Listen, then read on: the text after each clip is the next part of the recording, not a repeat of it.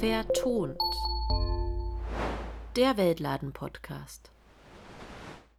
Herzlich willkommen zu Vertont, dem Podcast des Weltladen-Dachverbands mit spannenden Themen rund um den fairen Handel und alles weitere, was uns im Kosmos der Weltläden noch so interessiert. Heute geht's los mit einem Produkt, das man auch in den Weltläden kaufen kann, und das ist der Kaffee. Prost und frohes Zuhören. Hi Laura. Hi Solveig. Jetzt sitzen wir hier zusammen und wollen uns über Kaffee unterhalten und trinken natürlich dabei auch erstmal eine Tasse Kaffee. Wie schmeckt denn deiner gerade? Also meiner ist ziemlich lecker. Es gab ihn heute aus der French Press. Das ist ein milder Arabica und so mag ich ihn auch am liebsten. Und riechen tut er auch gut. Das stimmt, der ist heute richtig gut geworden. Davon haben gerade unsere HörerInnen allerdings nicht so viel. Die können gerade weder kosten noch riechen. Aber wie klingt denn Kaffee eigentlich? Wie klingt Kaffee? Hm, gute Frage. Also ich stelle mir das ja so vor. Hört mal zu.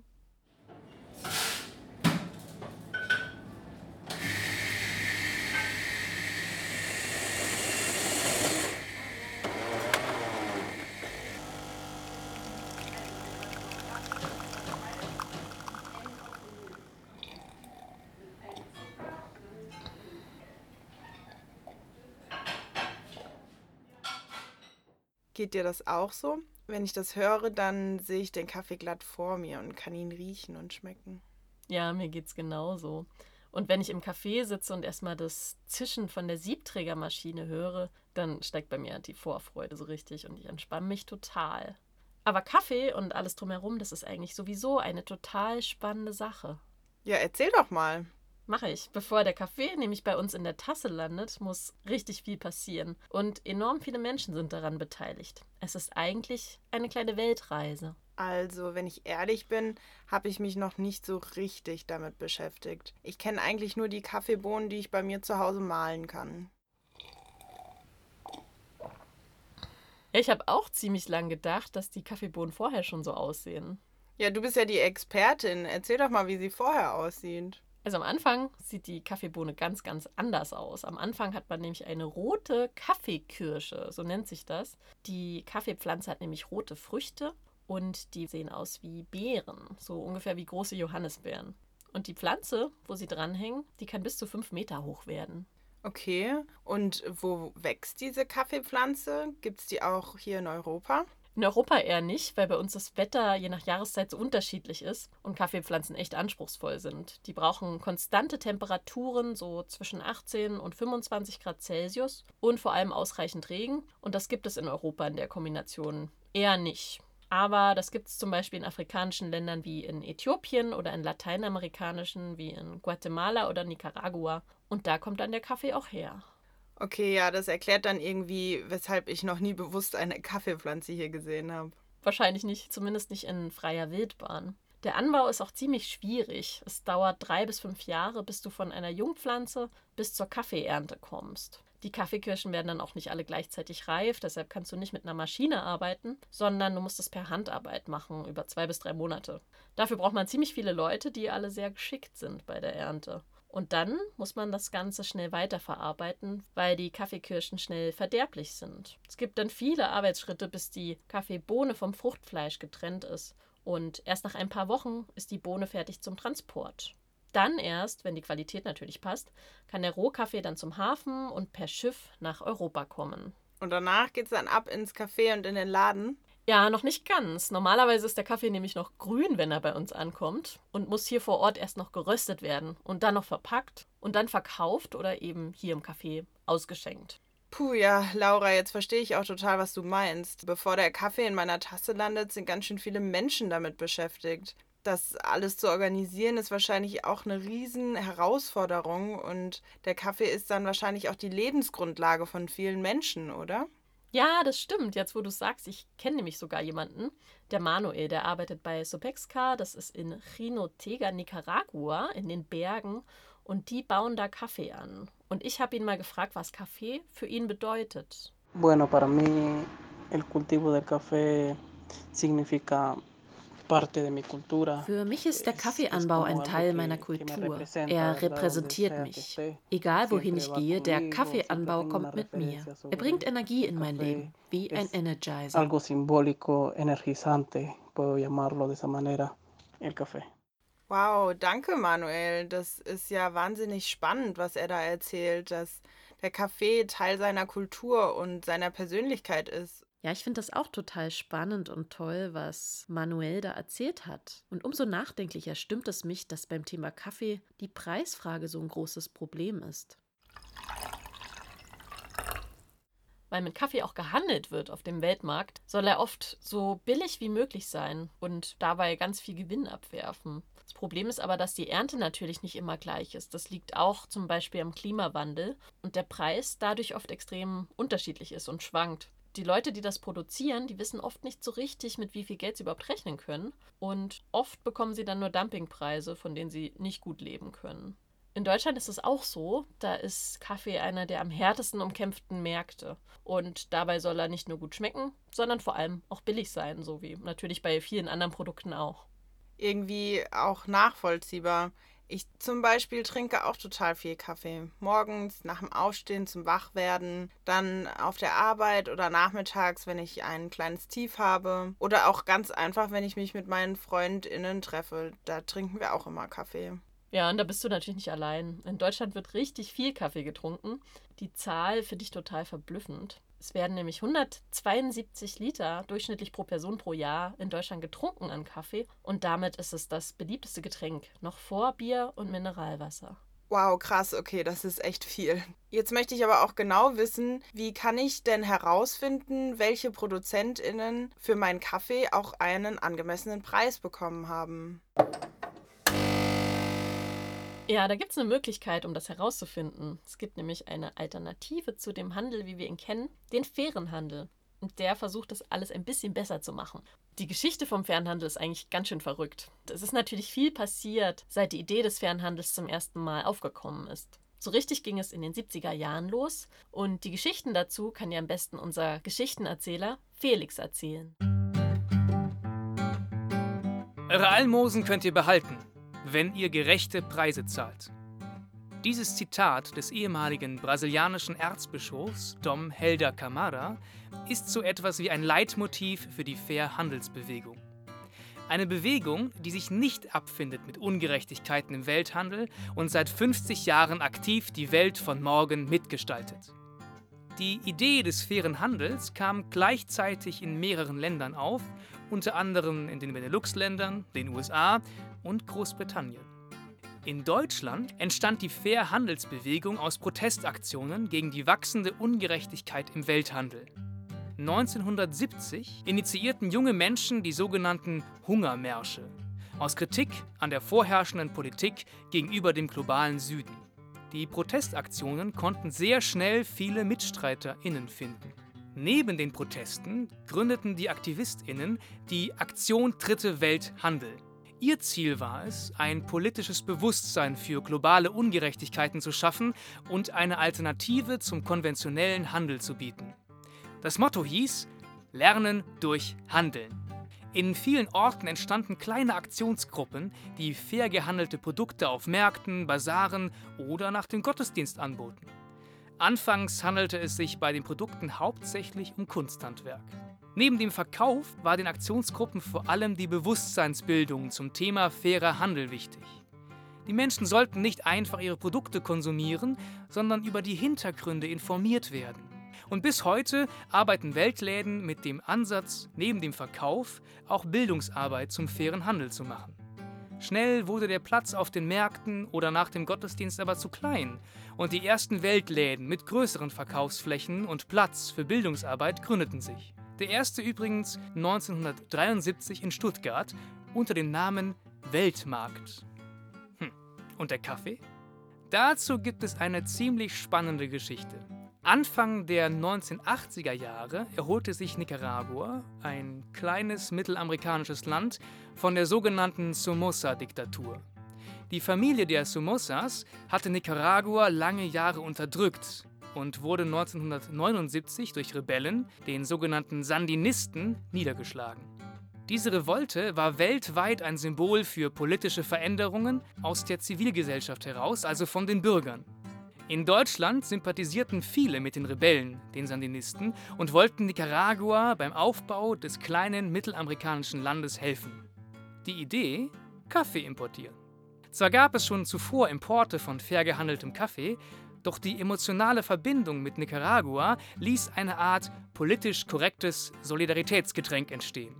Der sogenannte Nika-Kaffee wurde ein Symbol für den fairen Handel und ist bis heute eine Erfolgsgeschichte.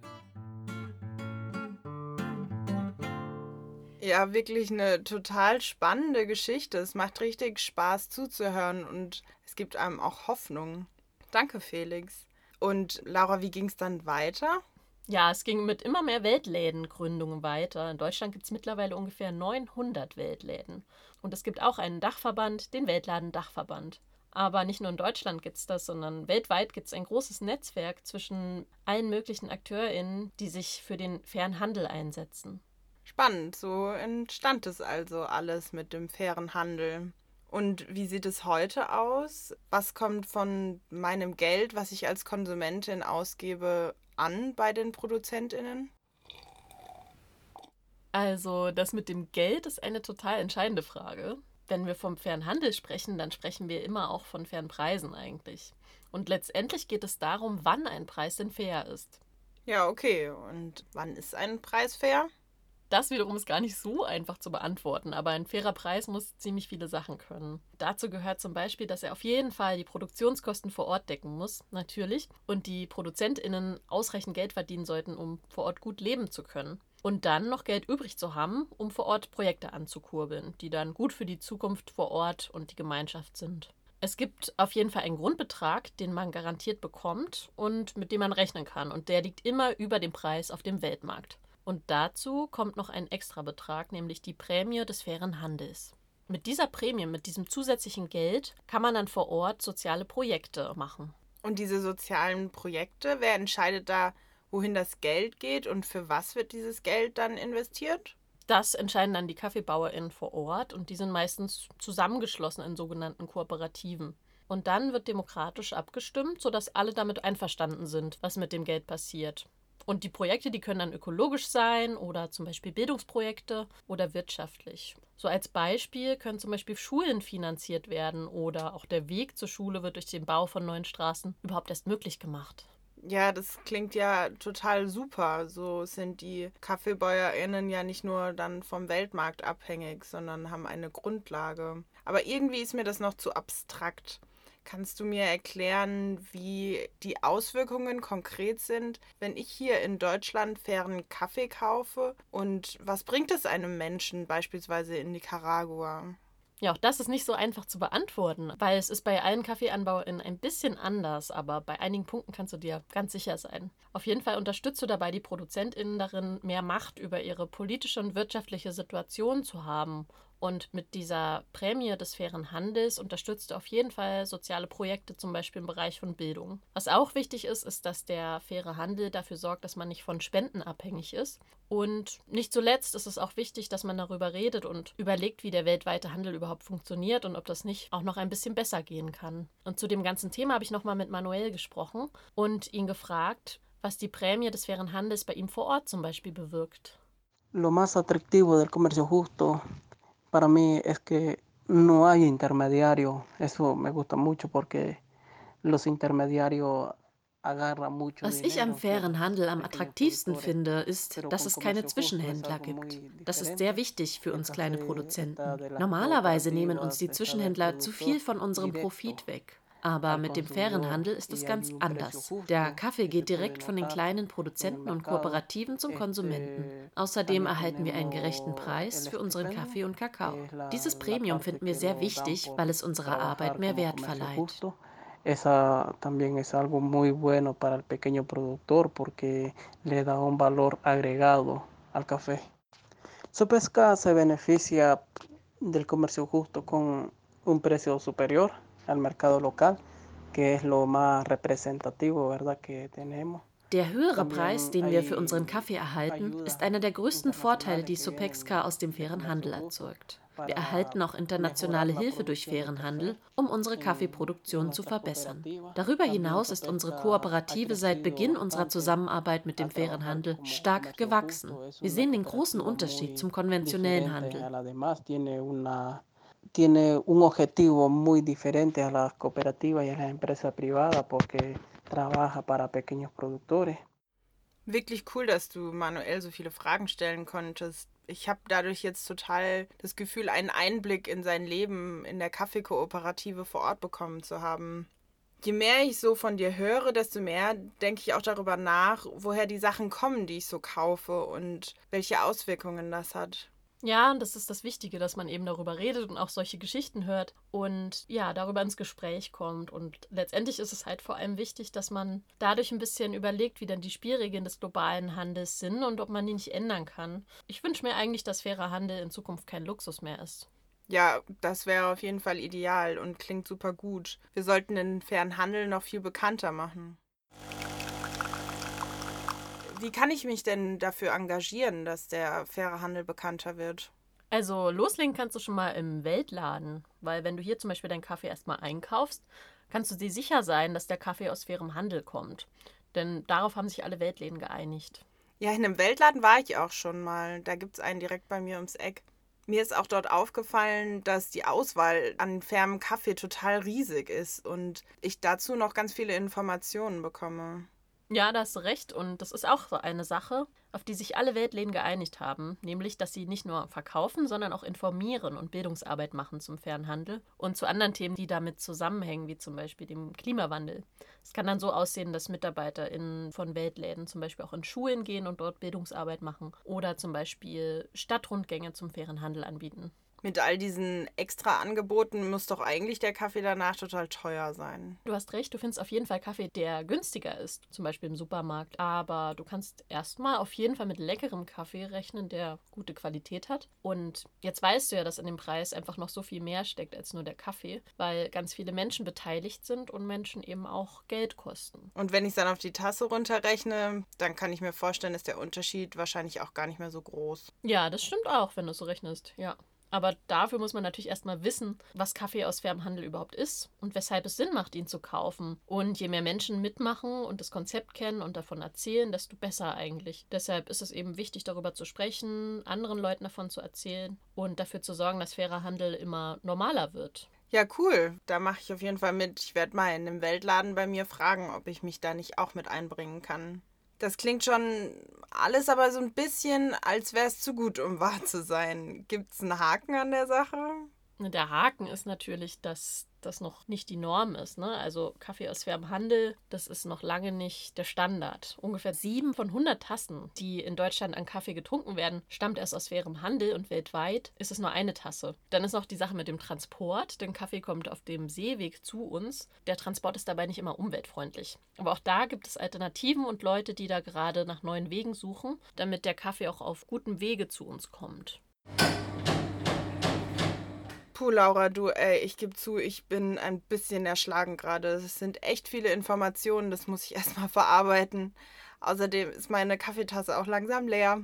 Ja, Solveig, das kann ich gut verstehen nach den ganzen Informationen. Aber das Wichtigste ist ja natürlich auch, dass uns der Kaffee schmeckt. Und da können wir uns bei dem Kaffee aus fairem Handel sicher sein. Aber mich interessiert trotzdem nochmal, was ist denn bei dir hängen geblieben zum Thema Kaffee und fairer Handel? Ja, was habe ich gelernt? Also, auch wenn ich meinen Kaffee am liebsten in Ruhe trinke, durch mein Trinken und durch mein Kaufen bin ich automatisch mit anderen Menschen verbunden. Es kann sogar sein, dass ich durch mein Konsumverhalten jemanden anderen die Möglichkeit gebe, gut von seinem Einkommen zu leben, was leider nicht immer so ist. Also mein Kaffeekonsum kann einen Unterschied machen. Ja, und jetzt seid ihr dran. Was könnt ihr tun? Setzt euch dafür ein, dass in eurer Mensa oder eurem Büro oder auch in eurer WG oder wo auch immer ihr wohnen mögt, alle Menschen, wenn möglich, Kaffee aus fairem Handel trinken. Erzählt so vielen Menschen wie möglich davon.